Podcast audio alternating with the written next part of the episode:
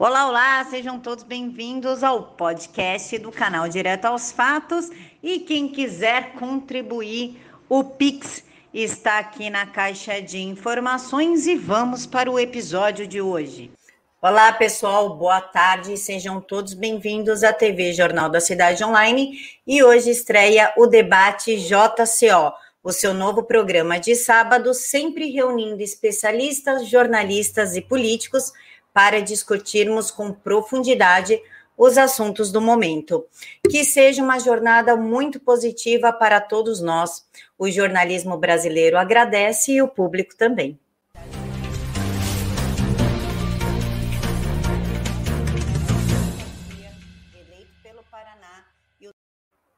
E como estreia um momento muito especial, nós trouxemos dois convidados muito importantes: a analista política Cissa Bailey e o jornalista Rafael Fontana, para discutirmos o que está em pauta, que é os 100 anos do Partido Comunista Chinês, o discurso ameaçador de Xi Jinping e o encontro do diretor da CIA com generais no Brasil. Obrigada, Cissa e Rafael Fontana, por participarem. O seu microfone está fechado, Rafael. Meu microfone está fechado? Já já eu volto a falar. Cissa, obrigada. Oi, obrigada, obrigada Camila, obrigada Rafael, obrigada Jornal da Cidade Online pelo convite. Estou super honrado de estar aqui. Eu espero trazer, ser capaz de ter informação importante sobre o que está acontecendo por aqui, porque Estados Unidos eu sei, China eu tenho estudado, estou melhorando. Cissa, como o Rafael ele saiu para arrumar o fone, então eu vou começar com você. Em cerimônia de comemoração do centésimo aniversário do Partido Comunista da China, o presidente Xi Jinping alertou que forças estrangeiras que tentarem assediar o país asiático serão golpeadas na cabeça. Quem se atrever terá a cabeça esmagada contra a grande muralha de aço, forjada por mais de 1,4 bilhão de chineses, afirmou o líder do PCCH, numa clara alusão aí a Mao Tse-tung. Gostaria de saber como você vê esta declaração dele, Cissa, cinco minutos. Não, eu acho que é o Gi sendo Gi, né? Ele está falando realmente tudo que ele faz, que ele tem feito. A gente sabe aqui pelos Estados Unidos, pelo menos, que ele tem matado as minorias étnicas lá. Começou com os muçulmanos de alguns territórios, depois eles foram atrás dos cristãos. Quer dizer, eles sempre fazem isso, eles escravizam o povo. Eles têm até aquela subclasse de pessoas que não estão registradas porque eles têm a política dos filhos únicos, então. É, que famílias que têm mais de um filho acabam tendo, é, não registrando aquele outro filho no governo. Então, existe todo um submundo lá na China de crianças que não são registradas, que vivem entre elas, e quando o governo vai descobrindo, ele pega e escraviza todo mundo, quando não mata também, porque são mais bocas para alimentar, né? Então, tudo que ele fala, ele realmente faz. As pessoas falam aqui é, do uh, do da Coreia do Norte, esqueci o nome do gordinho baixinho, que até deu uma emagrecida agora. É, pois é, dele. O Kim Jong-un. O Kim Jong-un, obrigada. Ele é assim, é tranquilo se for comparado ao Xi Jinping e, e desde o começo a ascensão do Xi ao poder foi uma coisa assim é, bem complicada, ele puxou o tapete de muita gente, então ele está falando isso, é, não me surpreende nem um pouco. Eu acho que me surpreenderia se ele fizesse um discurso mais paz e amor, nós agora vamos nos dar bem com todo mundo, essas coisas todas. Aí eu ficaria surpresa. O que aconteceu realmente foi o esperado. Rafael Fontana, como a Cissa não utilizou os cinco minutos dela, eu passo para você. Olha, eu vou usar o meu 5, mais os 5 dela, e se deixar eu falo sem parar aqui. Pessoal, eu vou pedir para você dar uma curtida agora, que meu microfone voltou, minha imagem voltou. Dá uma curtida. Esse programa está estreando com muita força, com muita vitalidade, começando esse mês de julho com um novo programa. Parabéns ao Jornal da Cidade Online. E dá uma curtida, compartilha esse vídeo, vai para sua rede social agora e compartilhe com o maior número de gente. Esse é um trecho do, do discurso do Xi Jinping falando da forma ameaçadora. Né? Como eu, a, a, gente já discutia aqui, conversava um pouquinho antes, essa é a parte que nós não devemos nos preocupar, porque é o que ele já tem feito. Desde que ele tomou o poder, o, o grupo do Xi Jinping, que já vem né, sendo apoiado desde de antes por, por Hu Jintao, ele é o grupo mais agressivo desde a, da, da, da estreia, desde o começo do Partido Comunista na China. Vamos lembrar que a, a Revolução Chinesa de 1911 veio primeiro pelo Kuomintang, que derrubou o imperador chinês, o Puyi. E dez anos depois criou-se o Partido Comunista Chinês. Já existia então uma China teoricamente livre, uh, mas o, o Partido Comunista Chinês foi criado em 1921 e só chegou ao poder em 1949. É, estamos aí na China comemorando 100 anos de Partido Comunista, mas o que o grande uh, alvo deles é chegar a 100 anos de governo, em 2049. Só que desde a morte de Mao Tse Tung, nos anos 70, não se via um líder tão agressivo quanto Xi Jinping. Por que, que Xi Jinping é agressivo? Nós precisamos entender a situação. Porque ele não pode deixar o poder. Xi Jinping perseguiu seus opositores. Isso que ele está falando de de esmagar é, são seus opositores na China, principalmente. Quando ele diz que vai esmagar, ele já prendeu, ele já executou opositores e algumas outras execuções foram convertidas em prisão perpétua, como se fosse assim uma coisa boa, ah, nós não vamos te matar, você vai ficar na cadeia para o resto da vida, incomunicável. É isso que acontece na China. Essa agressividade significa sobrevivência. Xi Jinping, a sua família e o seu grupo sabem que se eles deixarem o poder, eles vão ser perseguidos, presos e talvez executados. Então, eles precisam manter, eles precisam de qualquer forma manter a economia da China crescendo. É a única forma deles continuarem, prosseguirem no poder sem a insatisfação popular. É óbvio que existe insatisfação popular. E a situação vai começar a piorar a partir de 2023, quando iniciar o terceiro mandato. Nós estamos vendo imagens aí do Xi Jinping vestindo a túnica comunista, né? A túnica que Mao Tse Tung usava naquele estilo dos comunistas antigos, é uma roupa que ele não usa no dia a dia, ele veste terno e gravata. O Xi Jinping também é comandante em chefe das Forças Armadas da China, assim como o presidente Jair Bolsonaro aqui tem o comando da, do Exército, a gente vai falar sobre a visita da CIA daqui a pouco. Quanto ao discurso, o que eu quero dizer? Preocupem-se mais com as palavras afáveis de Xi Jinping. Quando eles não dizem o que eles realmente vão fazer, isso é pior. É o rejuvenescimento da, da nação chinesa e o futuro compartilhado da humanidade. Isso tudo é balela, é controle, é escravização tanto do seu povo quanto do resto da humanidade. Cissa, quer fazer a tréplica? Não, eu concordo com absolutamente tudo que o Rafael falou, porque realmente a China é um regime ditatorial, extremamente violento. A ascensão do Xi foi uma ascensão realmente com muito, em cima de muito sangue, de muitas vidas, e quando ele está calminho, realmente é, é, mais preocupante. Só que aqui, pelo menos em relação aos Estados Unidos, ele anda sendo até agressivo nas palavras, falando que vai fazer, mas ele faz isso porque ele sabe que nós agora temos um presidente que não vai elevar o tom, que não vai fazer nada, que tudo que os exigir ele vai fazer e ainda vai fazer mais, vai dar um extra porque estamos com um regime extremamente fraco. Com o, o Trump, na época dele, ele fala, não falava tão grosso e também não agia dessa forma tão agressiva, apesar de ter soltado arma biológica aqui, mas a gente sabe que isso foi em conluio com o Partido Democrata, essas coisas todas. Então, é, assim, eu me preocupo realmente com os ele é, ele está com poder no mundo inteiro, está comprando o mundo inteiro, e, assim, tanto as palavras duras quanto as mais levinhas dele me preocupam, sim, porque ele não é fácil. Rafael Fontana, o que chama atenção é que a mídia não está repercutindo os discursos aí um tanto quanto incômodos do Xi Jinping. Por que, que ninguém está repercutindo?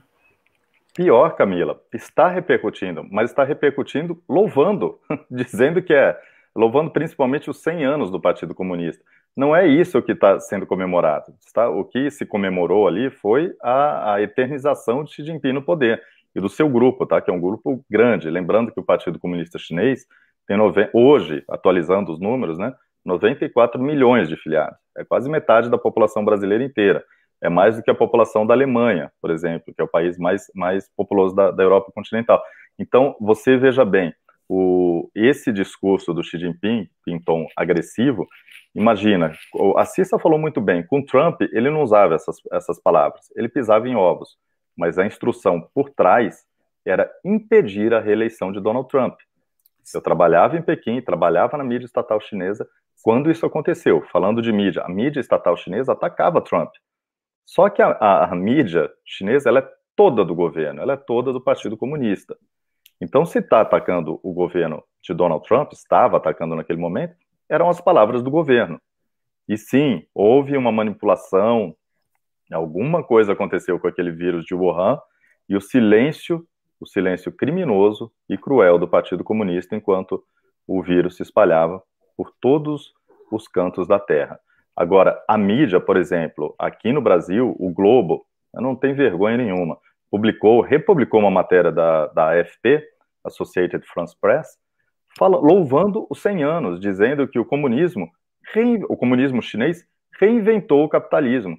Isso é vergonhoso, é um absurdo o comunismo chinês, né, o socialismo com características chinesas, que é um, um, um socialismo de mercado, não re reinventou absolutamente nada. Nada, né? Eles pegaram o, capitalismo que já existia e passaram a controlar com a mão forte do Estado, ajudando aqueles que estão do lado do partido.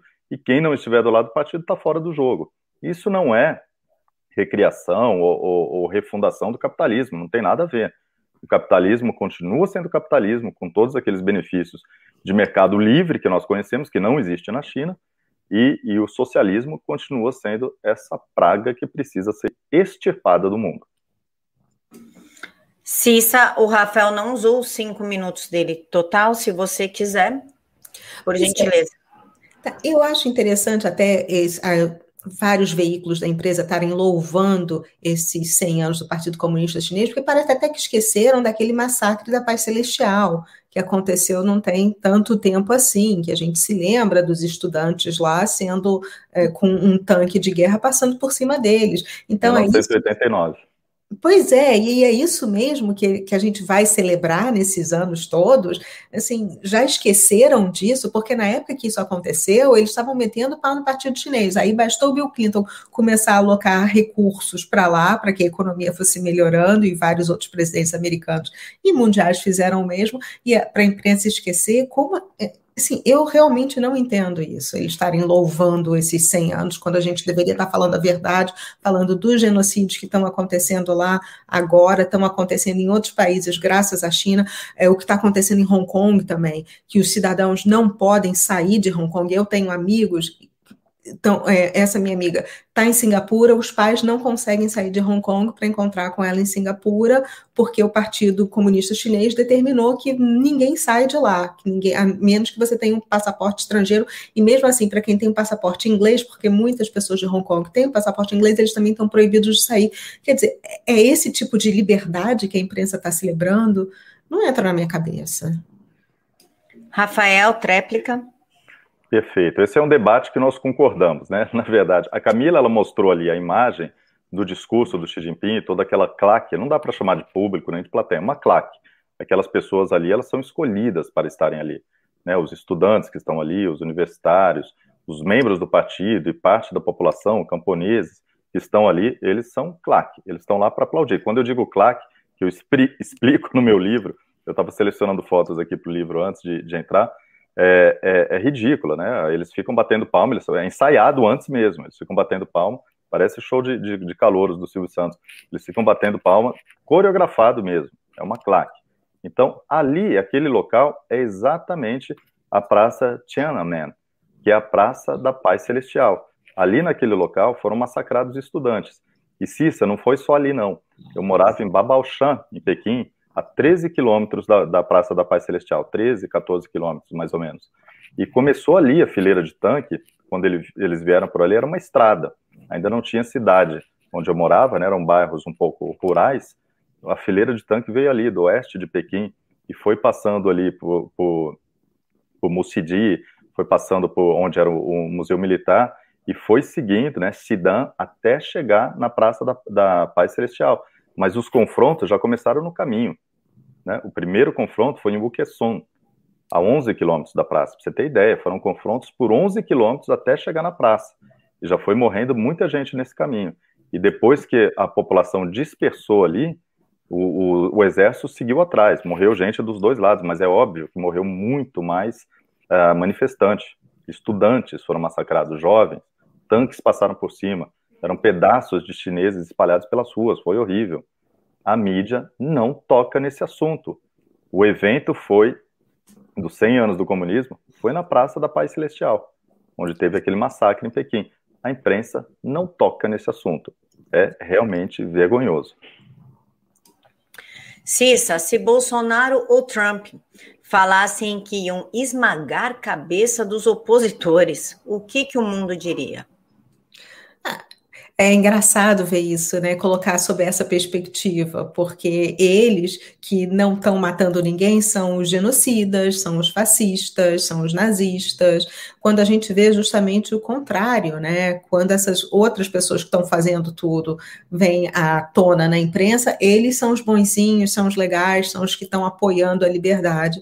Seria um absurdo. O Trump é, qualquer coisinha que ele falava, a imprensa caía de pau em cima. Agora, Titio Bidê, que está fazendo muitas outras coisas muito piores que ele, com ele nada acontece. Então, são os dois pesos e duas medidas, porque aí a gente vê que fica muito claro que a gente não tem mais uma imprensa. Eu sempre falo isso, é agência de propaganda e no, no, nível do Goebbels, sabe? Eles pegaram o, a cartilha do Goebbels e estão replicando isso direitinho. Inclusive, eu vejo isso agora com esse passaporte novo que estão querendo implementar, sabe? Eu venho de família parte da minha família é judia. Então eu só fico pensando, gente, quando é que vão me colocar a estrelinha aqui de em vez de Jude, de não vacinada, e vão começar a me tacar? Ontem mesmo eu vi no, no Facebook uma amiga, é, na página dela estava com aquele, aquela advertência, eu tenho até o screenshot da página da Lisa,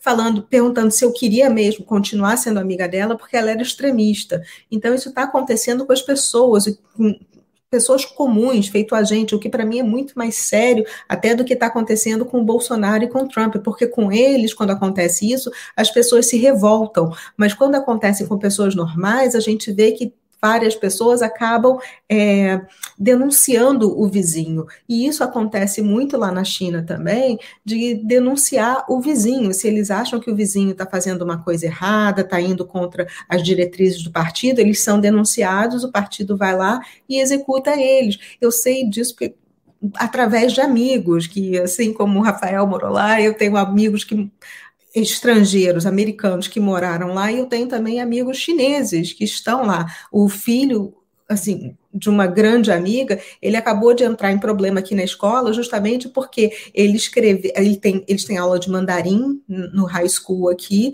e o filho dessa minha amiga, na aula de mandarim dele, escreveu em chinês, porque ela é chinesa, que, é, que a, o o massacre da Paz Celestial, da, da Praça Paz Celestial, existiu sim. A professora soltou fogo pelas ventas, mandou ele para a diretoria e Lógico que o menino não teve problema nenhum, porque ele foi lá e falou: Não, mas é a verdade. Olha só, minha mãe é chinesa, porque o pai é americano, mas a mãe é chinesa, minha mãe é chinesa, e minha mãe que me ensinou isso. Aí a professora teve que calar a boca, ficar quietinha. Mas eu vejo que, assim, nesse nível macro, as coisas tomam umas proporções muito maiores, mas a gente tem que ver também o nível micro da, dos cidadãos que estão se revoltando, que estão falando que não, a China não é boazinha, a China está fazendo muita coisa errada. É, aqui graças a Deus, estão tendo boicotes a alguns produtos chineses, porque muita gente está revoltada do vírus ter vindo de lá, mas essa comparação do Trump e do Bolsonaro com o Xi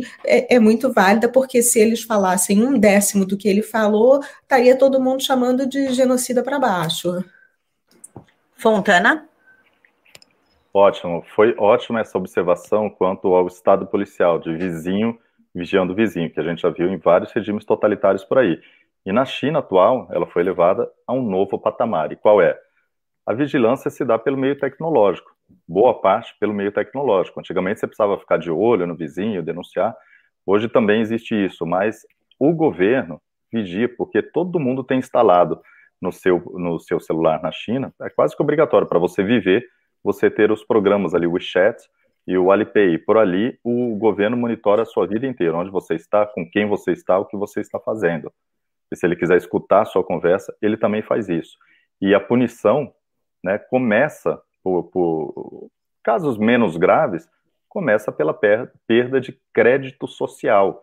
Outra coisa que a imprensa fica quieta, está acontecendo, não é que o governo chinês ele esconde isso, não. Isso já está acontecendo. Tem um nome para isso tudo. É o programa de crédito social. Então, cada pequena falha já é punida com a perda de créditos.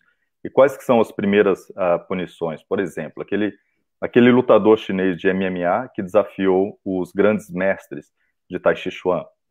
E ganhou, né? E ganhou das lutas ali. Só que ele não podia ter feito isso, porque o Partido Comunista achou horrível. Você está colocando o poder da China é, em dúvida, em xeque. Como é que você vai? Você treina essas artes marciais aí estrangeiras, vem e, e desce a pancada nos nossos mestres aqui. Ele começou a perder pontos de crédito social. O que, que fizeram? Vão lá, proíbem de viajar. Ou seja, ele não consegue pegar trem. Aí tem uma dificuldade, porque hoje a maioria das, das viagens na China são feitas através de trem derrubam as contas dele em todas as redes sociais. Aí ele precisa criar contas novas para atrair de novo aqueles admiradores. Engraçado, hein? Isso, o Ocidente já está copiando isso. Veja bem, vem de um regime totalitário e o Ocidente está copiando. Aí depois, perda de monetização dos canais. Veja só, ele não consegue receber dinheiro pelo WeChat e pelo LPay. O governo proíbe, ou seja, ele vai, vai descapitalizando ele perde os créditos e com isso sofre algumas pequenas punições, mas que vai se calando, né? Ele já não consegue mais ter voz na China e não consegue quase sobreviver, ele está sobrevivendo com a ajuda de amigos. E com a perda dos créditos sociais, acontece aquilo do episódio de Black Mirror, as pessoas vão se afastando.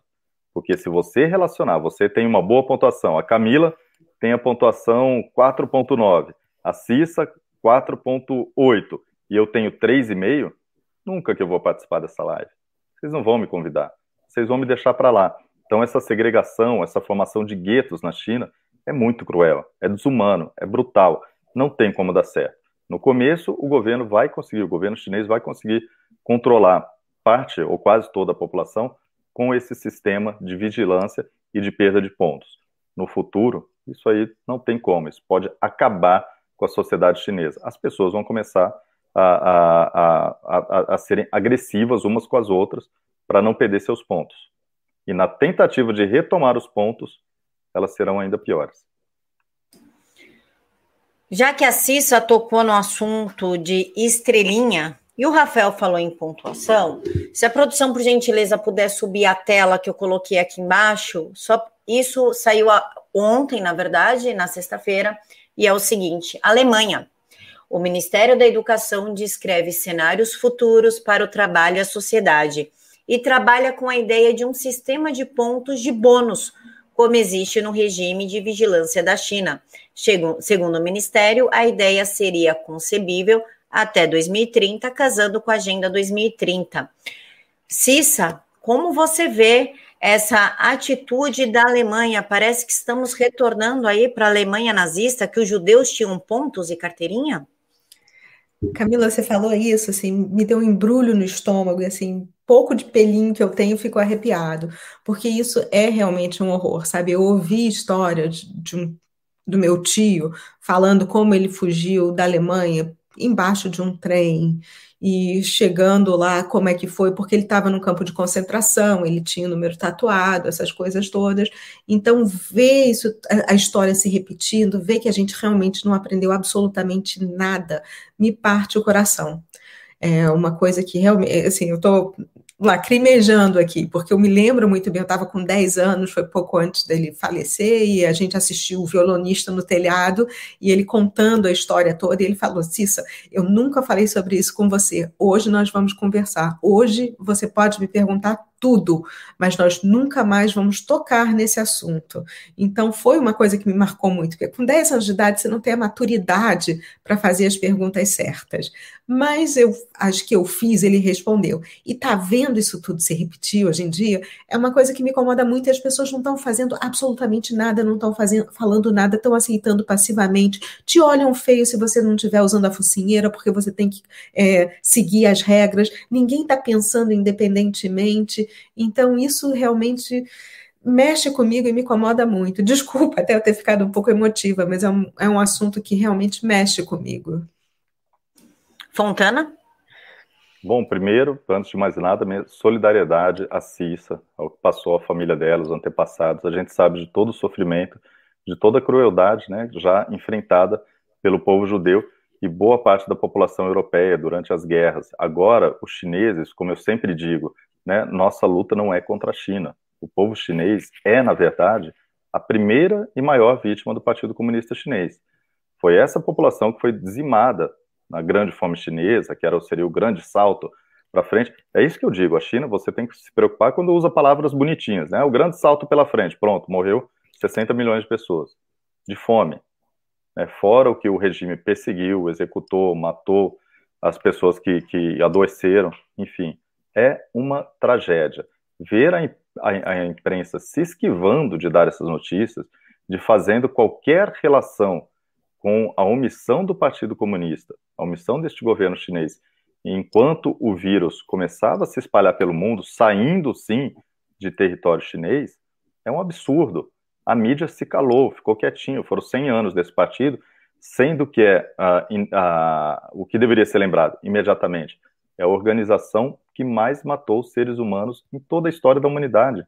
Não houve império, nada, nada que chegasse, nem os antigos impérios romano ou chinês, nenhum deles chegou a esse número de mortes, calculado em aproximadamente 65 milhões de pessoas. É, até porque a população da China é muito grande.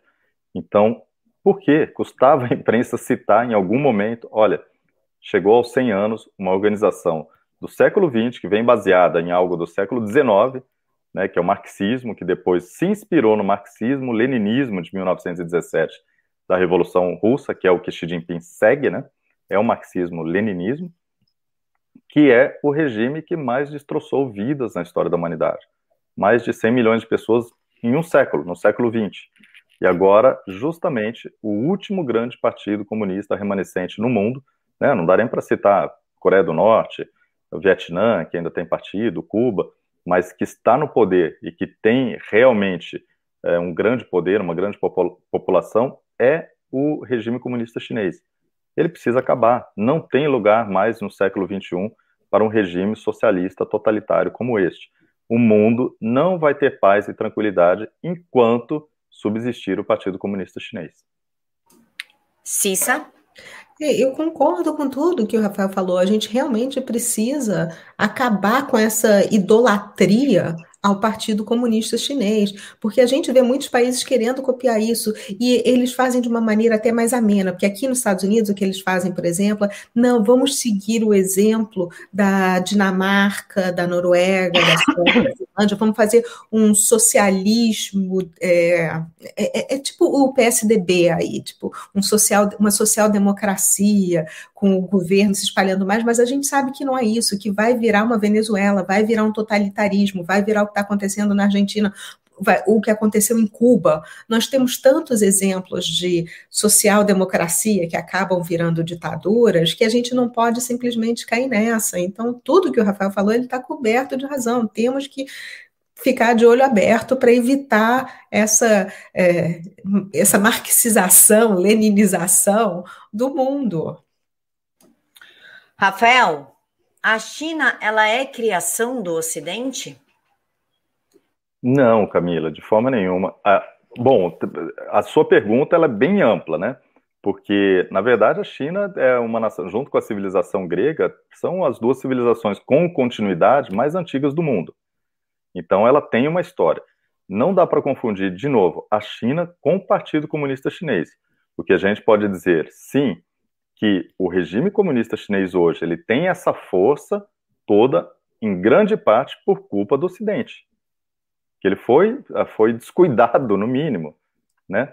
Quando os países convidaram a China a bailar no, no salão do comércio mundial, eles não tomaram cuidado nenhum. Convidaram a China, vem aqui, nós queremos o seu mercado, nós queremos a sua mão de obra. Vem aqui, entra na OMC, Organização Mundial do Comércio. O que, que a China fez nos 20 anos, né, pouco mais de duas décadas que ela entrou na OMC? Ela desrespeita todos os acordos, todos, absolutamente. Ela deixa judicializar, ela deixa ir, ir para as cortes internacionais, porque ela não está nem aí, ela não respeita.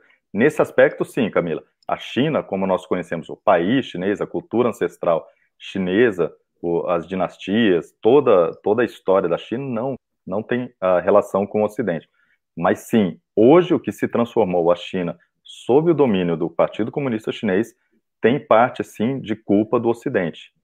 Nós vimos muitas vezes, até hoje, Camila, nós estamos vendo, trazendo para o Brasil uma senadora que se diz: Eu gostaria de deitar no chão para eles pisarem por cima de mim. O que, que é? Uma senadora é um capacho de, de, de, de genocida. O que, que é isso? Essa, essa senadora não tem a menor vergonha? Então, veja bem, como a Cissa também lembrou, a China, ela compra autoridades no mundo inteiro. Ah, você precisa comprar as populações do mundo inteiro? Não, não precisa. Você precisa comprar agentes corruptos, agentes públicos e privados corruptos de algumas nações.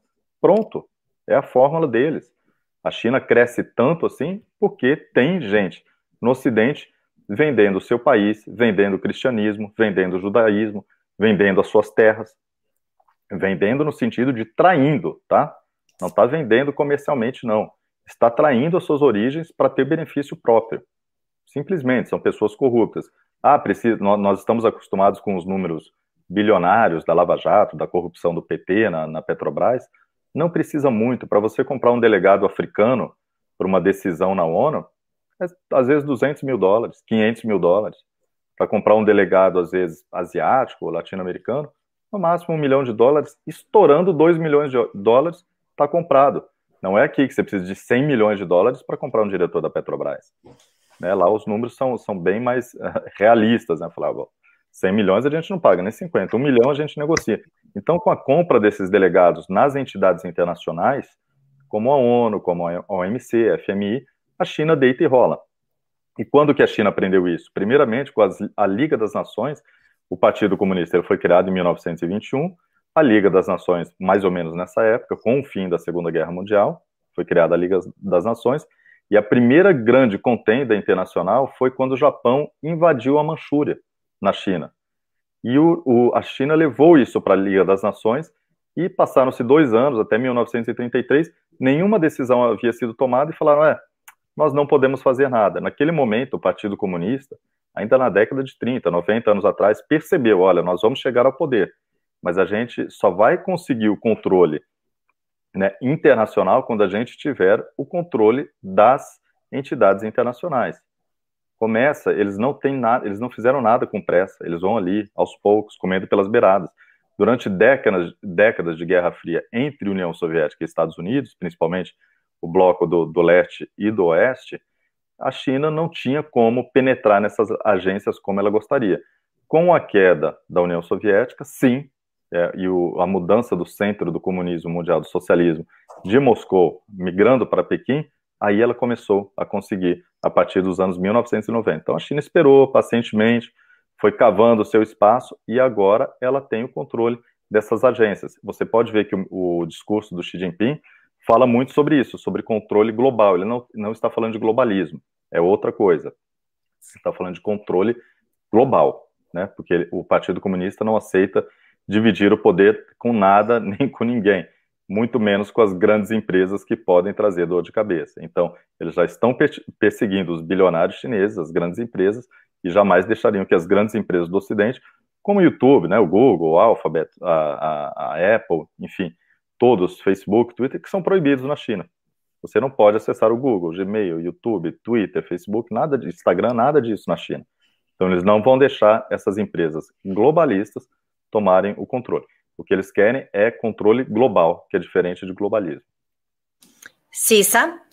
Não, é exatamente isso, é o que a gente fala aqui que é infiltration from within, é a infiltração por dentro. Eles começam a pegar pessoas-chave, porque assim, eu não sei se as pessoas que estão ouvindo a gente sabem, mas nós temos uma senadora aqui nos Estados Unidos, a Dianne Feinstein, que teve durante 20 anos um motorista que era um espião chinês. E é, é assim, o segredo mais não secreto daqui dos Estados Unidos, porque todo mundo sabia disso. O marido dela participava de um hedge fund no, na China, então aquilo lá era o, o, modo deles pagarem a ela pelo favor de ter o espião chinês lá que ouvia tudo, porque ele levava ela, ela fazia parte de vários comitês, então ele estava sempre ali dentro do carro, ouvindo as conversas todas dela com outras pessoas, ele inclusive frequentava muito o escritório dela também, além dela tem outros, assim, o marido da Nancy Pelanca, da, da Nancy Pelosi, que é a, a a, a porta-voz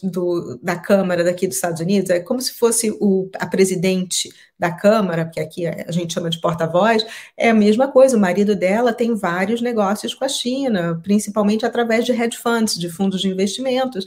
Então é assim que eles recebem o pagamento. Agora o Hunter Biden tá, virou um pintor de arte moderna e ele está vendendo os quadros dele para onde? Para a China, já estão falando que cada um vale pelo menos, dos grandes, vale pelo menos 500 mil dólares. Então, eles estão fazendo essa infiltração, eles vão realmente comprando os políticos e, através disso, controlando as políticas dos países. Então, o, o povo, para eles, não faz a menor diferença, contanto que as pessoas do topo. É, é um sistema piramidal que a gente vive, né? Então, você conquista o topo, o resto já era. Cissa, volto a pergunta para você. A grande mídia do Brasil, em sua maioria, está no bolso do Partido Comunista Chinês? É claramente um agente da ditadura chinesa, cúmplice de um regime genocida? E finalizo: tem muita gente traindo o Brasil com a desculpa de pragmatismo? Olha, eu tô de fora, então a impressão que eu tenho é que sim, porque antigamente, gente, primeiro, televisão é concessão estatal. Eu fiquei horrorizada de ouvir que uma certa emissora de televisão aí, aliás, foi comprada por, teve uma parcela das suas ações comprada por uma é, empresa chinesa. Isso é absurdo, porque, é, porque é, no caso que eu estou falando, posso dar nome? Ah, tá, que eu estou falando da Band, que eu fiquei sabendo, pelo menos a notícia que chegou aqui nos Estados Unidos foi essa. Agora, se é uma concessão estatal, isso devia ser proibido, porque eh, você não pode ter é, pessoas de outros países ou é, influência de governos de outros países em, em comunicação de, do, de um país. É a mesma coisa que acontece na aviação. Na aviação, normalmente, há uma proteção para as. É, empresas aéreas daqueles países, do, dos países para onde você vai. Você não vê, assim, a American Airlines sair daí do Brasil para voar para os Emirados Árabes Unidos. Isso não acontece. Mesmo tem que acontecer com a, com a, comunicação, tem que ter uma proteção. Então, quando eu vejo isso daqui, eu fico meio impressionada de não estarem caçando essa concessão. Porque nos jornais nós já sabemos que as redações estão completamente infiltradas e que você vê os anúncios, tem muitas empresas chinesas anunciando, mas ninguém mais lê jornal assim, impresso. As pessoas preferem vir para cá para os canais do YouTube, ou então preferem ler jornais e revistas que online, mas o, impresso mesmo já não tem mais tanto, tanta influência.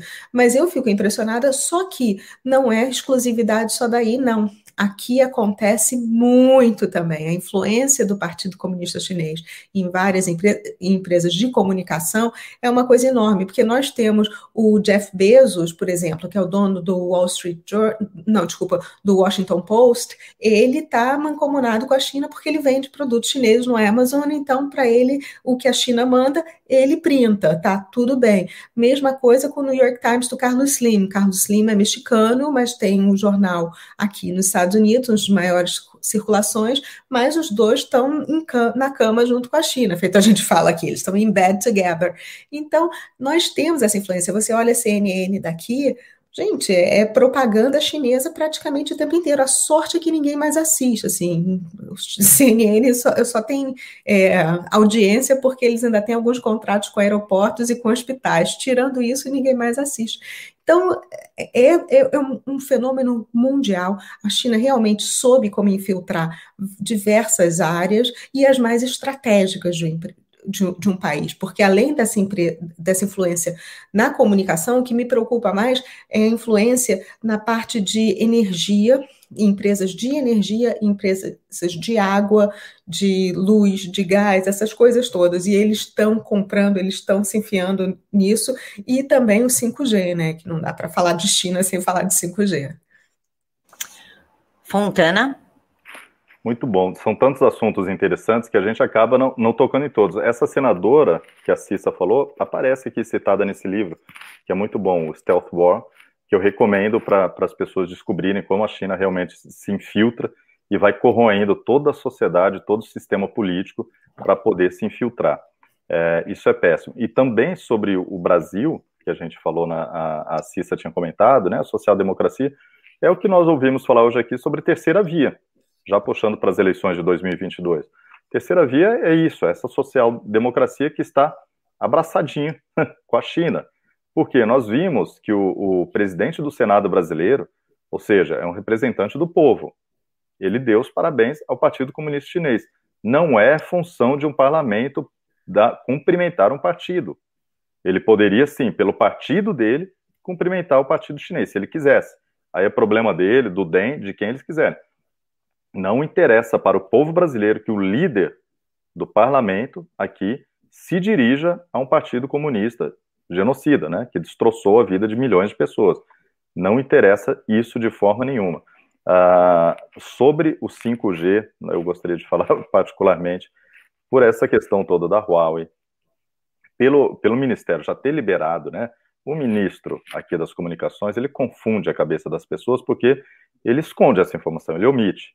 Ele só diz o seguinte: ah, o governo não vai ter rede 5G, os militares não terão rede 5G. Isso é 1% de toda a rede 5G. 1% que vai proteger, por exemplo, uma pessoa que trabalha no governo. Ok, essa pessoa ela só terá a rede do governo protegida. Quando ele usa o telefone dele particular para se comunicar com qualquer outra pessoa, ele pode ser espionado pelo, pelo 5G chinês, né, que é basicamente a Huawei e a ZTE, mas principalmente a Huawei, que detém a maior parte do, do mercado da infraestrutura de 5G. Então, isso é importantíssimo. Por que a China é tão agressiva com o 5G? Está praticamente na abertura do meu livro, depois da introdução, no primeiro capítulo, quando o vice-presidente da Huawei, que é filiado ao Partido Comunista Chinês, ele olha para a gente e fala: precisamos retalhar o Brasil. Fala, mas não é uma empresa? Não é uma empresa privada, não é uma como é que uma empresa privada vai retalhar uma nação? Então não é empresa privada. Se quer uma, uma estatal, é o governo chinês lá dentro. É o que eles fazem. Como é que uma empresa quer retalhar um país? Porque naquele momento, a preocupação, enquanto isso foi em março de 2020, enquanto o vírus estava se espalhando, eles não estavam nem aí, nenhuma preocupação estavam preocupados com a possibilidade de o governo barrar o 5G chinês e ficaram pressionando, fizeram chantagem, fizeram ameaças com a história das vacinas, dos insumos, falar, a gente não vai vender isso para vocês se vocês não liberarem o 5G. Então isso já foi decidido em fevereiro. Nós estamos em junho. Então foi decidido. As empresas de infraestrutura de, de, de 5G, de, de telecomunicações, elas não participam do leilão. Elas são contratadas depois do leilão. Quem participa do leilão são as empresas de telefonia, de telecom, que é basicamente Oi, TIM, Claro e Vivo no Brasil, que dominam 95% do mercado. Essas empresas vão ganhar fatias do leilão de 5G e depois vão comprar a infraestrutura das empresas, que são basicamente Huawei, Samsung, Nokia e Ericsson. Só que a Huawei oferece mais barato os equipamentos, porque por tudo que aquilo que a gente já conversou. A China espiona, a China rouba a propriedade intelectual, a China a, corrompe autoridades. Com isso, você barateia demais o seu custo, além de produzir em escala para um mercado chinês que é fechado, que as outras empresas não conseguem penetrar ali. Então, se você já, já produz milhares de antenas dentro do seu país, o custo dela é mais barato para você exportar. Então, essa questão do 5G, a China é muito agressiva, falando precisamos retalhar, porque é através dele, né, dessa tecnologia, que vai conseguir continuar espionando. Boa parte da espionagem da China vem através dos famosos, famosos backdoors dessas antenas de, de telecomunicações. É ali que eles conseguem roubar os dados né, que passam trafegando ali, seja mensagem, seja voz, texto, gráfico, foto, imagem, vídeo, tudo que passa pela rede, hoje 4G no Brasil, pode cair no colo de Pequim. É isso que a gente quer evitar. Como vocês já explicaram, que a maior bancada Brasil e China, a maior bancada parlamentar Brasil e China está na Câmara dos Deputados. Isso seria um sinal, lembrando que a Cátia Abreu falou que se deitaria para o Partido Chinês e o presidente do Senado, Rodrigo Pacheco, mandou uma cartinha ali parabenizando o PCCH por 100 anos. Nós também temos uma cidade chinesa dentro da Bahia. Cissa, sua opinião. Gente, eu não estava sabendo dessa cidade chinesa dentro da Bahia. Estou horrorizada com isso. Eles compraram um pedaço da, da terra do petista Rui Costa e fizeram tipo uma Chinatown. Meu Deus do céu.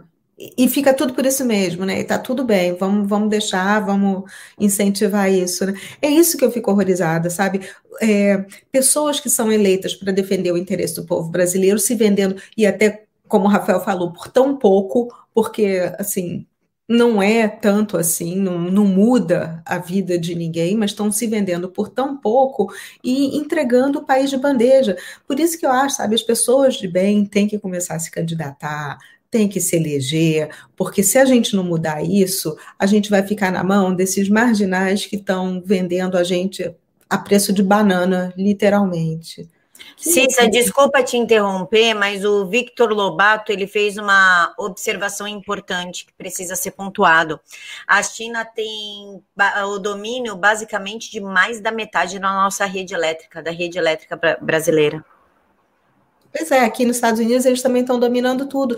E é um problema, porque a gente já viu aqui recentemente que a gente chama aqui de power grid. O, o, o elo que tem de energia foi hackeado há pouco tempo, tiveram até que pagar 5 milhões de dólares em Bitcoin para os hackers, depois parece que o FBI conseguiu reaver esse dinheiro, mas o, o, transtorno que isso causou foi uma coisa absurda. E olha que foi só um, uma amostra do que eles podem fazer. Então, com a China tendo controle disso, eles podem simplesmente parar o país, parar a produção de tudo, parar a distribuição de alimentos, tudo, porque a gente depende da energia para qualquer coisa, até assim, carregar o carro em alguns casos, carregar o celular que para eles espionarem. Mas eles podem fazer isso porque o que, que a gente vai fazer a hora que eles tiverem controle disso? Nada. A gente vai ter que falar ah, o que, que vocês querem. Então vamos resolver isso, porque aí já vai ser tarde demais quando eles tiverem controle total disso tudo. E nem precisam do controle total, porque o que eles já têm, 46%, já é o suficiente para fazer um belo de um estrago.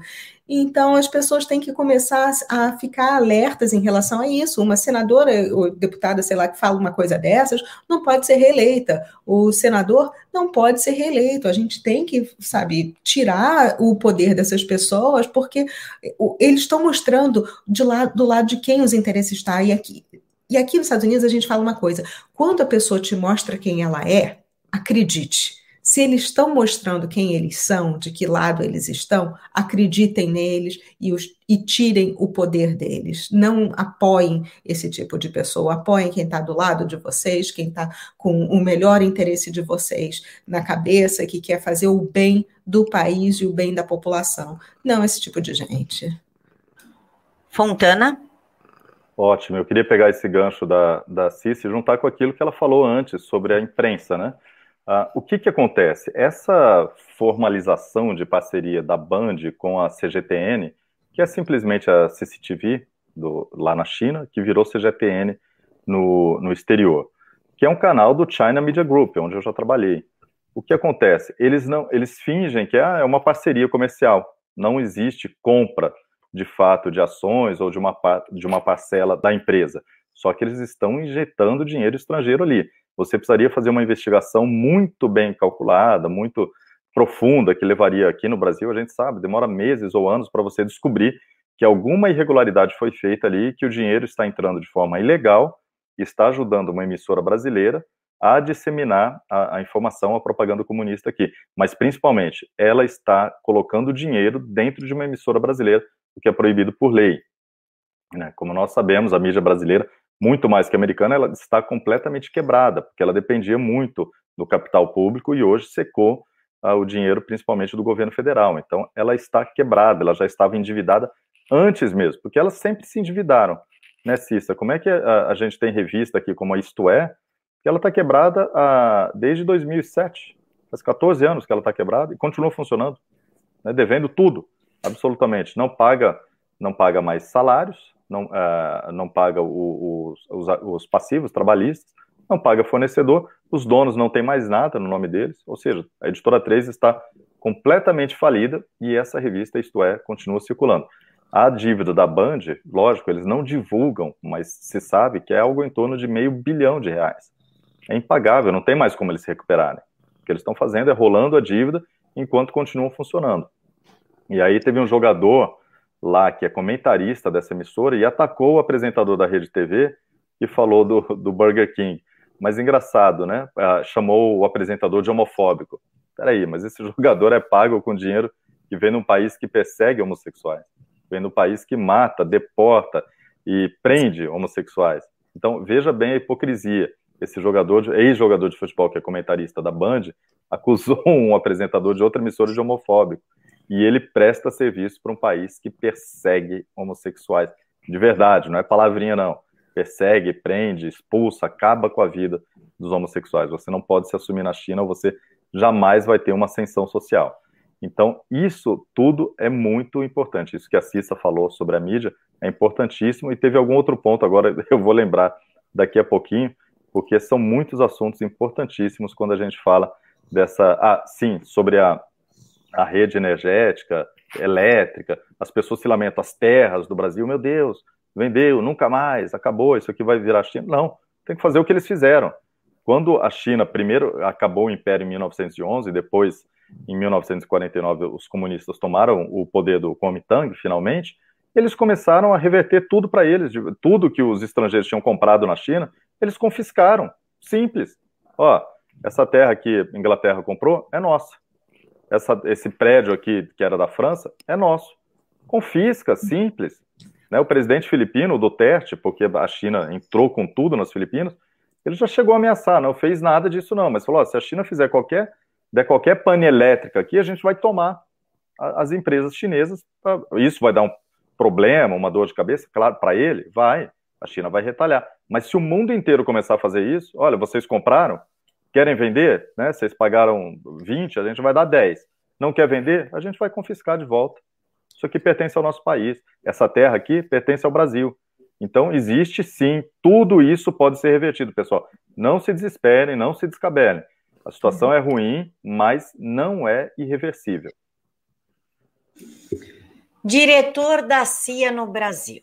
O diretor da Agência Central de Inteligência, a CIA dos Estados Unidos, William Burns chegou no Brasil na quinta-feira, dia 1 e passou pelo Palácio do Planalto, em Brasília, onde participou de um jantar com os ministros da Casa Civil e Gabinete da Segurança Institucional, o GSI, generais Luiz Eduardo Ramos e Augusto Heleno, respectivamente. Burns é um diplomata americano veterano que, em 2015, foi um dos negociadores do acordo nuclear entre Irã e Estados Unidos e outras grandes potências mundiais. A esquerda ficou absurdamente incomodada com a CIA no Brasil, fizeram twitters, choraram e até acusaram de um possível golpe. Cissa, o que a CIA está fazendo no Brasil? Olha, uma CIA que está sob o comando do Titio Bidê, a mim não intimida. Assim, eu estou até chocada da esquerda não estar tá dando pulinhos de alegria ao invés de estar tá aí se esperneando porque eu, entre, eu você sabe que eu gosto de fonte primária, né? Aí eu entrei no site da CIA, fui dar uma pesquisada no site do Departamento de Estado, essas coisas todas, para ver se havia uma agenda, porque eu já tinha procurado ontem, até a gente conversou sobre isso, né, Camila? Havia procurado a agenda, conversado com amigos que trabalham no Departamento de Estado para saber o que, que ele tinha ido falar. Ninguém sabe, ninguém tem noção, a agenda está secreta, então a gente, ele pode ter, eles podem ter ido discutir muita coisa. O que está acontecendo aqui nos Estados Unidos é que está havendo uma briga interna entre o NSA e a CIA, que a gente até chama aqui de Clowns in America, que são os palhaços na América, e o FBI. Por quê? Porque o NSA é militarizado. A CIA e o FBI, a CIA e o FBI, eles são é, mistos, são organizações que são mistas. Tem pessoas que são militares, tem pessoas que são civis lá dentro. E a, a, desde a fundação, a CIA dá, é, dá um pouquinho de dor de cabeça para o povo americano. Harry o Truman, quando fundou, não imaginou que fosse virar esse órgão de espionagem de cidadãos americanos contra é, até a lei. Então, a CIA anda meio descreditada aqui, está tendo essa briga com o NSA, então o fato dele estar tá aí pode ser muitas coisas, porque tem muita coisa acontecendo. Pode ser o navio do Irã que estava a caminho é, da Venezuela, e aí deu uma desviada, está lá no, na costa da África, mas pode ser que volte. Até porque esse acordo do Irã, que o Burns deu uma mediada, nunca foi cumprido e no frigir dos ovos do governo Obama, o governo Obama foi lá e deu uma super grana em cash para o governo iraniano. Então, ele é um cara que, na minha opinião, não é muito confiável. Tem também o, a briga que está acontecendo aqui com a China, porque a China deu, anda dando uma desmoralizada no governo do Titio Bidê, inclusive na reunião lá do Alasca, que não foi bem como eles queriam que fosse. Então, pode ser que tenha vindo para cá também para fazer alguma é, retaliação à China, porque a China anda botando as manguinhas de fora em relação aos Estados Unidos, e talvez eles precisem alinhar uma posição com países estratégicos, e o Brasil é um país estratégico, porque é um, o país mais importante da América do Sul, eu diria até da América Latina, e é um grande aliado dos Estados Unidos. Então, pode ser isso, pode ser em relação até à agricultura, porque todo mundo aqui nos Estados Unidos está falando, bom, a China anda botando as manguinhas de fora, mas eles precisam muito mais da gente do que a gente deles. Nós podemos comprar tudo que eles produzem de outros países eles não vão encontrar um comprador com o poder do, dos Estados Unidos, a mesma coisa, não vão encontrar um comprador com o poder do Brasil, porque assim, o que, que a Venezuela está comprando? O que, que a Argentina está comprando? Estão comprando nada, né? Então tá complicado. Então tem muitas questões estratégicas que podem ter sido discutidas, como a reunião a agenda estava fechada, eu realmente não consegui informação, não faço ideia do que esteja acontecendo, qualquer coisa que eu falasse aqui, ah, eles discutiram isso, seria simplesmente especulação da minha parte. Rafael Fontana. Muito obrigado. Olha, as, as observações da Cissa são, são muito boas, e eu queria lembrar que país, partido que gosta de guerra nos Estados Unidos são os democratas e não os republicanos. Né? Normalmente, a, a maior parte das guerras costumam acontecer nas administrações democratas e com a CIA envolvida. Não estamos falando de, diretamente de, de, guerra aqui, mas o fato de, ver, de vir o, o, William Burns, né, que é o diretor-geral da, da CIA aqui, primeiro que no Brasil foi ótimo, que quem reclamou foi só a esquerda, né, o STF ficou caladinho, quietinho, porque com a CIA eles não têm poder nenhum, não, não vão pedir, ah, dou 48 horas para explicar, não vai dar nada, né? O governo vai, o, o exército já deu aquele não para o STF, muito lindo essa semana, né? Olha, a gente dá 48 horas para explicar a situação do Pazuello. Não, a gente não vai explicar. Isso aqui é nosso, é interno, né? Não se mete, não. Então é a mesma coisa. Se pedir qualquer explicação da CIA, que normalmente o STF é provocado por um desses partidos delinquentes de esquerda, também bom, o governo vai dar a mesma resposta. Não, não interessa, isso aqui é interno, né? envolve segredo de Estado, acabou. Né? O que acontece é existe todas essas questões que a Cista está falando, e por mais que o Joe Biden seja, seja meio amalucado, existe todo um sistema no, nos Estados Unidos, todo um establishment que ele não pode simplesmente passar por cima da segurança dos Estados Unidos, principalmente. A questão do 5G foi um dos temas abordados pela, pelo diretor da CIA aqui no Brasil. É um dos temas abordados o ministro da Comunicação, Fábio Faria, apesar de todos os problemas, ele está tentando consertar o problema, ele foi para os Estados Unidos. Existe uma tentativa dos Estados, os Estados Unidos deixou de produzir muita tecnologia recentemente, abrindo esse espaço para a China, quando a gente fala da culpa do, do Ocidente. Os Estados, os, os Estados Unidos querem correr atrás, não existe nenhuma empresa americana que produz infraestrutura de tecnologia, né, de 5G.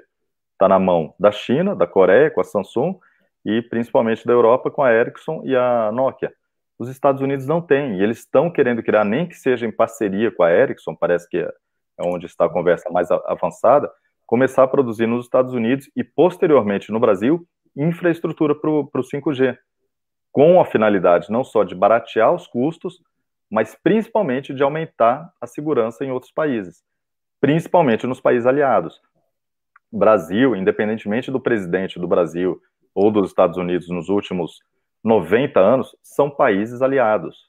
Desde a Primeira Guerra Mundial, Getúlio até ficou um pouco assim, né, torceu o nariz, mas não teve como. O Brasil é, há quase um século, aliado, ou, na verdade, há mais de um século, né, desde a Primeira Guerra Mundial, é aliado dos Estados Unidos. Muda presidente, passa, entra, de esquerda, direita, democrata, republicano, são países aliados.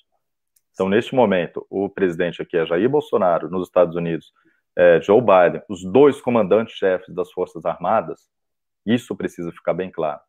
Jair Bolsonaro é comandante em chefe das Forças Armadas do Brasil.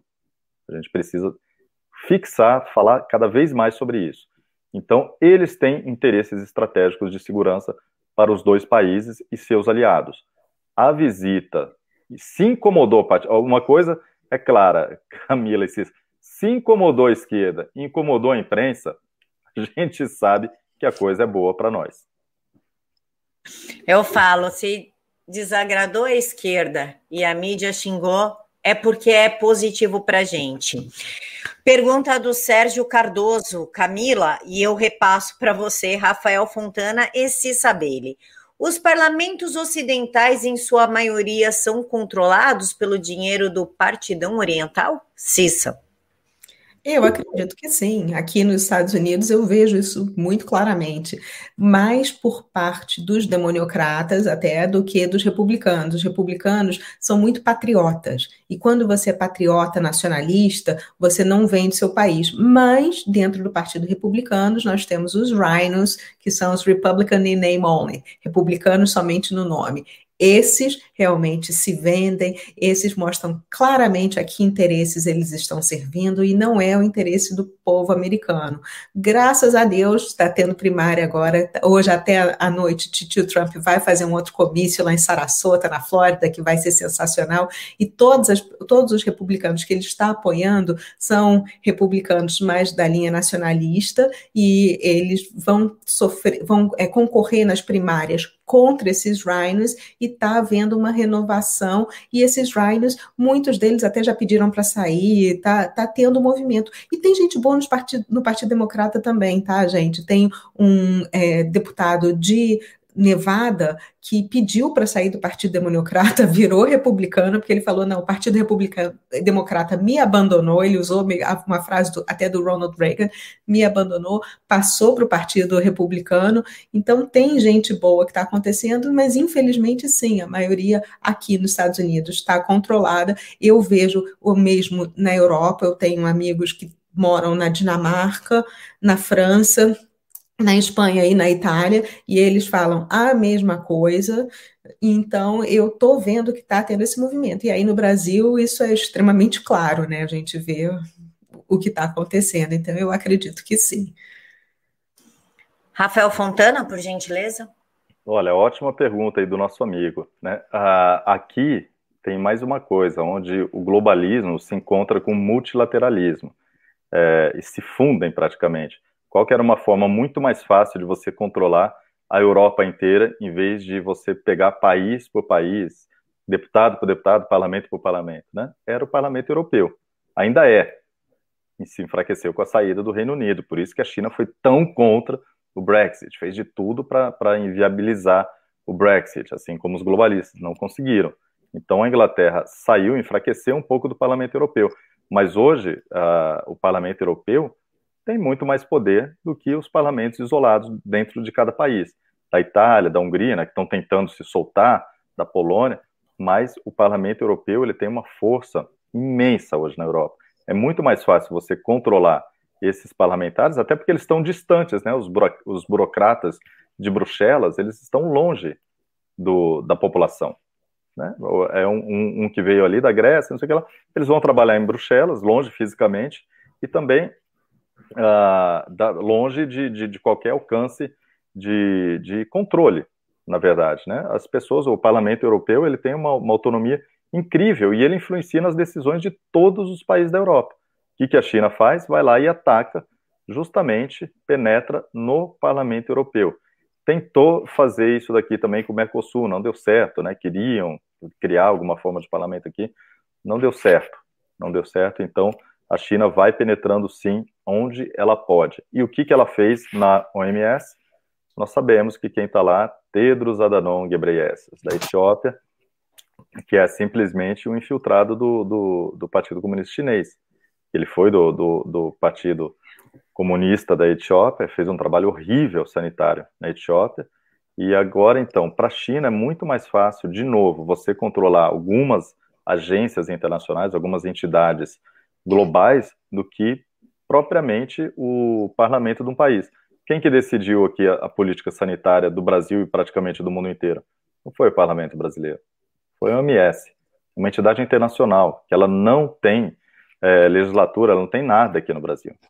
Ela pode ser um órgão orientador, mas foi ela que decidiu como que seria o tratamento, como que as pessoas deveriam se vestir, se usava a focinheira ou não, se deveria se isolar ou não. Então, é, essa é uma forma de penetração da China em todos os países, organismos internacionais e parlamentos internacionais, de blocos, né, como aconteceu na Europa. Cissa, a violência explodiu na Califórnia e em Nova York, mas em Venice Beach, o que lá no lá na Califórnia, o que, que está acontecendo? O povo não engoliu a vitória de Biden? Por que que essa explosão de violência na Califórnia e em Nova York, como nós já conversamos, que tem até tiros a esmo em pessoas brancas? Não, não tem nada a ver com essa parte de eles não engolirem a vitória do Biden, muito pelo contrário. O que tem a ver é com a vitória dele, porque eles estão celebrando e para celebrar eles agora estão assim, o Partido Democrata quis soltar todo mundo das cadeias. Você vê que são os dois estados o que eles têm em comum é que eles são democratas. Os governadores são democratas, é, em vários várias cidades, os prefeitos acabaram soltando os criminosos. Você vê uma diferença muito grande entre o que está acontecendo em Los Angeles e o que está acontecendo em San Diego, por exemplo. San Diego até fica muito próximo à fronteira com o México. E o que está acontecendo em San Diego é que lá estão votando republicanos, as pessoas estão é, mais revoltadas, mas você não vê o índice de violência que você vê em LA, em Los Angeles, e São Francisco, São Francisco também está tendo muita violência. Por quê? Porque eles liberaram as drogas, assim como em Nova York, eles liberaram os presos da, das cadeias, porque falaram, coitadinhos, eles não podem pegar esse vírusinho que está por aí, então vamos soltar todo mundo. E isso tudo cria é, é, esse problema de violência, porque eles vão sair, eles estão revoltados, muito, tem muita gente presa, muita gente desempregada, eles não têm como ganhar dinheiro, então o que, que vamos fazer? Vamos para as ruas, vamos, vamos roubar lojas, mas não vamos assim entrar num supermercado para pegar um, um um pacote de arroz, um pacote de feijão para dar para a família. Não, vamos saquear a Saks, vamos saquear a Chanel, vamos saquear a Gucci, porque é isso que é legal, né? E aí eles saem, vamos também para Target, aí a gente sai levando televisão. Mas isso é por quê? Porque eles têm a certeza da impunidade. Eles sabem que eles podem ir, que eles podem destruir, que eles podem fazer o que for, porque aí a conta fica para o lojista e fica também para a seguradora desse lojista. Porque nesses estados o que aconteceu foi que no verão passado isso já tinha acontecido por causa dos movimentos fofos, Antifa e o BLM, que começaram essa confusão toda. O que, que aconteceu? Os promotores desses estados não entraram com ação contra essas pessoas, falaram, ai, coitadinhos, vamos liberar todo mundo, e agora que é verão de novo, essas pessoas saem da toca e começam a agir dessa maneira. Então, realmente está um caos em Los Angeles, está um caos é, em São Francisco também, muita gente não fala. Portland é, também continua uma confusão desgraçada. Chicago, a mesma coisa, e Nova York também. Mas o que eles têm em comum são os demoniocratas. Os demoniocratas. Rafael Fontana. Olha, eu acompanhei um pouco dessa história, mas como a Cissa disse, já vem acontecendo isso desde a, da, dos movimentos, né? Vidas negras importam. Que vidas negras são essas que importam? Na Califórnia, por exemplo, temos duas empresas, uma, uma na verdade, né, a Microsoft fica ali no estado de Washington, com sede em Seattle, salvo engano, uh, que o, o, valor de mercado delas passa 2 trilhões de dólares, a Microsoft e a Apple. A Apple fica na Califórnia. É praticamente o PIB de toda a África. Ué, mas espera aí, se vidas negras importam, por que, que não vão ajudar a África, né? Não são vidas negras? Quais são essas vidas negras que realmente importam? Uh, essa violência explodiu, o Trump tinha proibido punição severa para essas pessoas que estavam fazendo esses atos, como aconteceu também nos anos 1990, a Cissa vai lembrar, com Rodney King, aquele caso que teve do, do, do, daquele cidadão negro que foi espancado, teve julgamentos policiais, os policiais acabaram absolvidos e houve uma explosão de violência. De fato, no momento da explosão, você dificilmente consegue controlar. Mas as pessoas que foram presas naquela explosão, saqueando, vandalizando, batendo, agredindo e assassinando pessoas, elas pegaram 20 anos de cadeia. Você não viu nos Estados Unidos por praticamente duas décadas esse tipo de protesto. Que eles falaram, cara, foi uma geração que cresceu falou: isso dá cadeia, vai preso, acaba com a tua vida. Você tem 18 anos, você é bucha de canhão universitário, pega, é pego num ato desse, você vai sair com quase 40 anos de idade acabou com a tua vida, você perdeu os melhores anos da sua vida na cadeia, porque você foi lá, virou bucha, foi idiota útil de movimento de esquerda, você né, vandalizou, roubou, saqueou, espancou a pessoa, foi preso, vai ficar no mínimo 10 anos na cadeia. Então, quando aconteceu aquilo no, no, nos anos 90, os Estados Unidos passou quase duas décadas sem protestos violentos. Eles voltaram agora. E é uma geração, você pode ver que grande parte deles são jovens. Muitos deles são jovens, que não têm essa noção ainda da prisão. Teve uh, algum, alguns universitários presos nos Estados Unidos o, o, ano passado, que eram, que eram os antifas, eles choravam como crianças. Choravam, porque eles não sabiam, gente, eu, estou indo preso, estou indo para cadeia, eu não sabia. Eu achei que era, ia ficar por isso mesmo. E, e, os outros gritando lá, não, nós temos advogados, já já você estará solto tal. Mas eles choravam, eram, eram pessoas de 17, 18, 19 anos. Não tem essa história né, de menor de idade nos Estados Unidos, quando é pego nesse tipo de crime, vai para cadeia mesmo. Então, vai, não, não, não para cadeia normal, mas fica preso. Né? Depois é transferido para cadeia. O sistema penal é muito mais eficiente e muito mais duro do que aqui no Brasil. Então, o que acontece na Califórnia, na, em Nova York, Portland, Portland está numa situação horrível, horrível, muito difícil. São justamente onde tem esses governos, ah, esses governos democratas. É o que a gente está acompanhando. E aí eu fico muito feliz porque a final da NBA, pelo menos, né? Los Angeles está fora, foi eliminado o Los Angeles Lakers e o Clips, afinal vai ser Phoenix com, com Milwaukee ou, ou, ou Atlanta, só o Redneck na final da NBA, finalmente. É, mas olha, esse negócio da NBA aqui, ninguém mais assiste esse troço, porque eles foram para a China, eles estavam apoiando a China, o LeBron James andou falando um bando de besteira, então Exatamente. então ninguém mais assiste a NBA aqui. Os Caiu Ray... muito a audiência a audiência está lá embaixo, tá nos, e o, os merchandisings, antigamente todo mundo tinha as camisetas, tinha boné, hoje em dia ninguém mais compra absolutamente nada, ninguém sai na rua com o time de basquete, bem tá, feito. tá um horror.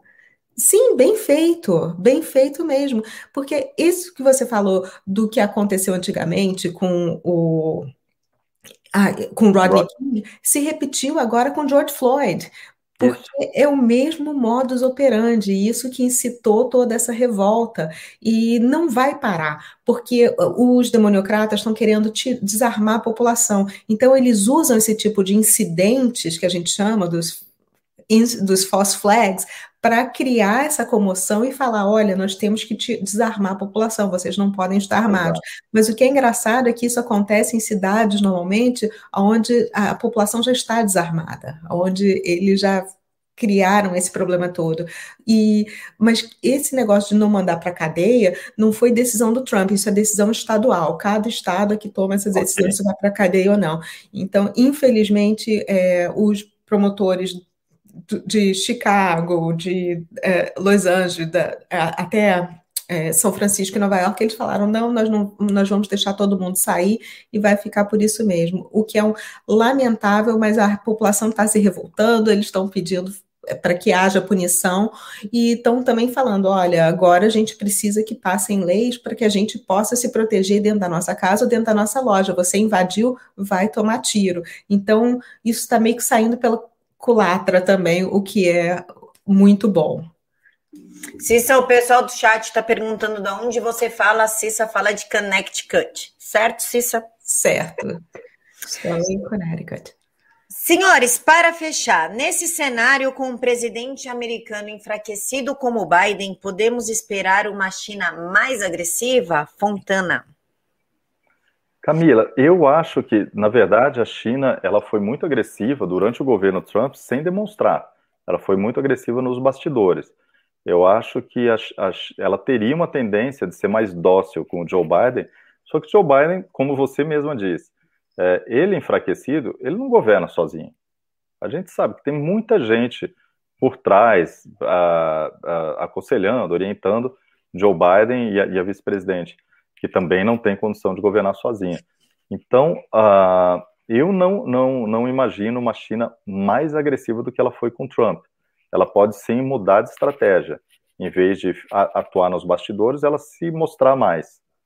Agora, eu não acredito que os Estados Unidos, como país, vai aceitar qualquer tipo de ato agora da nova presidência favorável à China que, por exemplo, coloque em risco a segurança dos americanos. Eu duvido. Mais do que já aconteceu nos últimos anos, não. Os americanos acordaram, os canadenses principalmente, né?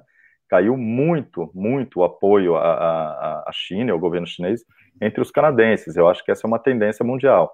A China, como já voltando aqui para o início da conversa que a gente teve, Xi Jinping, sim, e seu grupo, que são milhões de pessoas dentro do Partido Comunista, e qualquer membro, né? Você vê o, o, o embaixador da China aqui no Brasil, né, que eu conheci, e aí eu fiquei sabendo na semana passada que ele começou a me espionar em novembro de 2019 aqui, né? Mas eu já espionava ele antes, então ele chegou atrasado.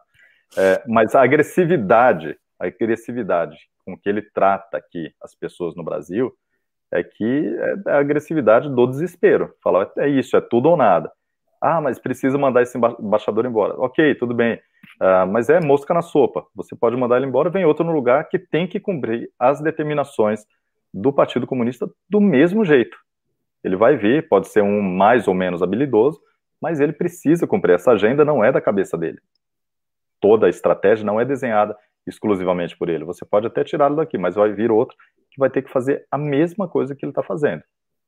Né? Então, eu espero que a China ela não vai dar um passo atrás, ela vai vir com palavrinhas bonitas, que confunde um monte de gente, né? que é, é o soft power, é o poder brando, que na China é o panda power, né? o poder do panda. Ah, coisinhas bonitinhas, ah, o, o ano novo chinês, essas coisas todas que os Estados Unidos usou tão bem com, com Halloween e tal, mas ele não tinha objetivo de vir aqui e corromper todo mundo, tomar a, a, as riquezas do país e escravizar a população. É diferente quando as pessoas dizem assim, ah, mas teve imperialismo americano, britânico. Peraí, é diferente, gente. Nós estamos falando de uma ditadura que matou 65 milhões de pessoas do seu povo. É muito diferente. Eles fizeram isso com o seu povo, imagina o que eles fazem com, com outro. É o que a gente está vendo com, com, com, arma biológica. Então, né, a meu, meu, minha maior preocupação são com as, a, os incautos, os ingênuos que são convencidos pelas palavras dóceis do Partido Comunista Chinês. Cissa, sua visão? Não, eu acho que o Rafael está coberto de razão quando ele fala que eles estavam mais quietos, mais por trás da cortina durante o governo Trump, e eu acho que eu, a minha impressão aqui é que eu já estou vendo, eles estão colocando as manguinhas de fora, bem mais agora durante o governo do Titio Bidê. Eu, assim, estou curiosa para saber o que, que eles vão fazer por, no Canadá durante o inverno, porque ano passado eles ficaram de mandar umas tropas para fazer o treinamento no Canadá, porque o povo canadense é contra os chineses, principalmente Vancouver, porque Vancouver foi completamente comprado por chineses, eu tive lá dois anos, e o, os canadenses estão revoltados porque eles não conseguem mais comprar propriedade, porque a hora que entra no mercado vem um chinês que fala, ah, é, ofereceram tanto, eu eu ofereço tanto mais X. Então, eles sempre cobrem as ofertas. Então, Vancouver, para canadense, está inabitável, o que eles estão revoltados. Então, tem esse problema. Só que o Trudeau está meio que no bolso deles, infelizmente. Então, quando o Xi Jinping falou, olha, nós vamos mandar umas tropas para ir para fazerem uns exercícios na fronteira, é, justamente para dar uma alfinetada no Trump, e você vai aceitar, ele aceitou. O Trump é que falou: olha, se você mandar, o, o negócio vai ficar feio para o seu lado, porque aí vai ter embargo, vão ter várias outras coisas, e eles pararam de fazer isso. Então, eu estou curiosa para ver se durante esse próximo inverno, se o, o o Xi Jinping vai mandar as tropas para fazerem treinamento aqui na fronteira. E por que, que um país manda tropas para fazerem treinamento na fronteira? Ninguém sabe. Nós temos, assim, quem convive com pessoas do meio militar, eles sabem que de vez em quando aparecem uns barquinhos por aqui, tem as ilhas que eles estavam construindo lá no Pacífico. Então, eles estavam começando a botar as manguinhas de fora, e eu acho que agora, por nós termos um, um presidente que está dando claros sinais de é, problemas cognitivos, talvez esse ano eles coloquem as asinhas de fora e eu espero que eles continuem, porque eles têm dado demonstrações também de que, olha, nós pagamos o Hunter Biden, ele está no nosso bolso, ele tem um fundo de investimento aqui, ele tem 10% de uma empresa na China, era para ele ter vendido antes do pai ter assumido a presidência? Era, não vendeu até agora, não fez nada, mas ó, tá aqui, então ele está no nosso bolso. E o serviço de inteligência chinês tem todos os podres deles. Então, eu, isso eu não tenho a menor dúvida. Então, eles, o, o, calcanhar de Aquiles do Joe Biden e do Partido Democrata agora é o Hunter Biden.